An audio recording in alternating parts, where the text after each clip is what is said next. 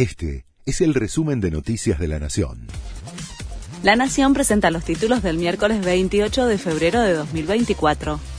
El gobierno elimina el potenciar trabajo, reparte a sus beneficiarios en dos programas y saca a los intermediarios.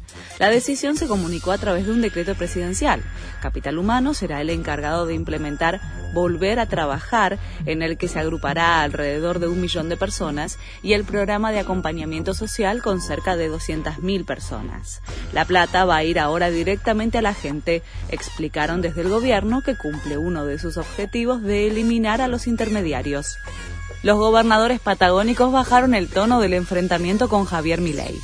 El mandatario de Chubut dio por saldado el conflicto con el fallo de la justicia a su favor y dio marcha atrás con su amenaza de cortar el suministro de gas y petróleo.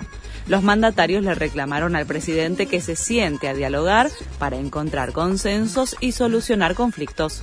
Ya rige el paro de los gremios aeronáuticos.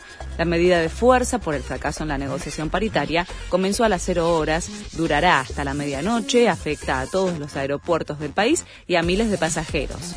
Aerolíneas Argentinas y JetSmart cancelaron todas sus operaciones, mientras que Flybondi y American Airlines mantienen algunos vuelos desde Ezeiza. No hubo acuerdo en la paritaria nacional docente.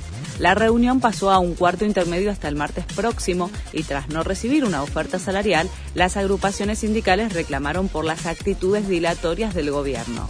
Los sindicatos de la educación agrupados en la CGT evalúan la convocatoria a un paro nacional robaron información sensible sobre el operativo de seguridad de los Juegos Olímpicos de París. Un empleado del ayuntamiento de la capital francesa aseguró que en los dispositivos que le sustrajeron durante un viaje en tren había detalles del plan de seguridad preparado para el evento deportivo que se va a desarrollar del 26 de julio al 11 de agosto. Ya se vendieron 8 de los 10 millones de boletos puestos a la venta. Este fue el resumen de Noticias de la Nación.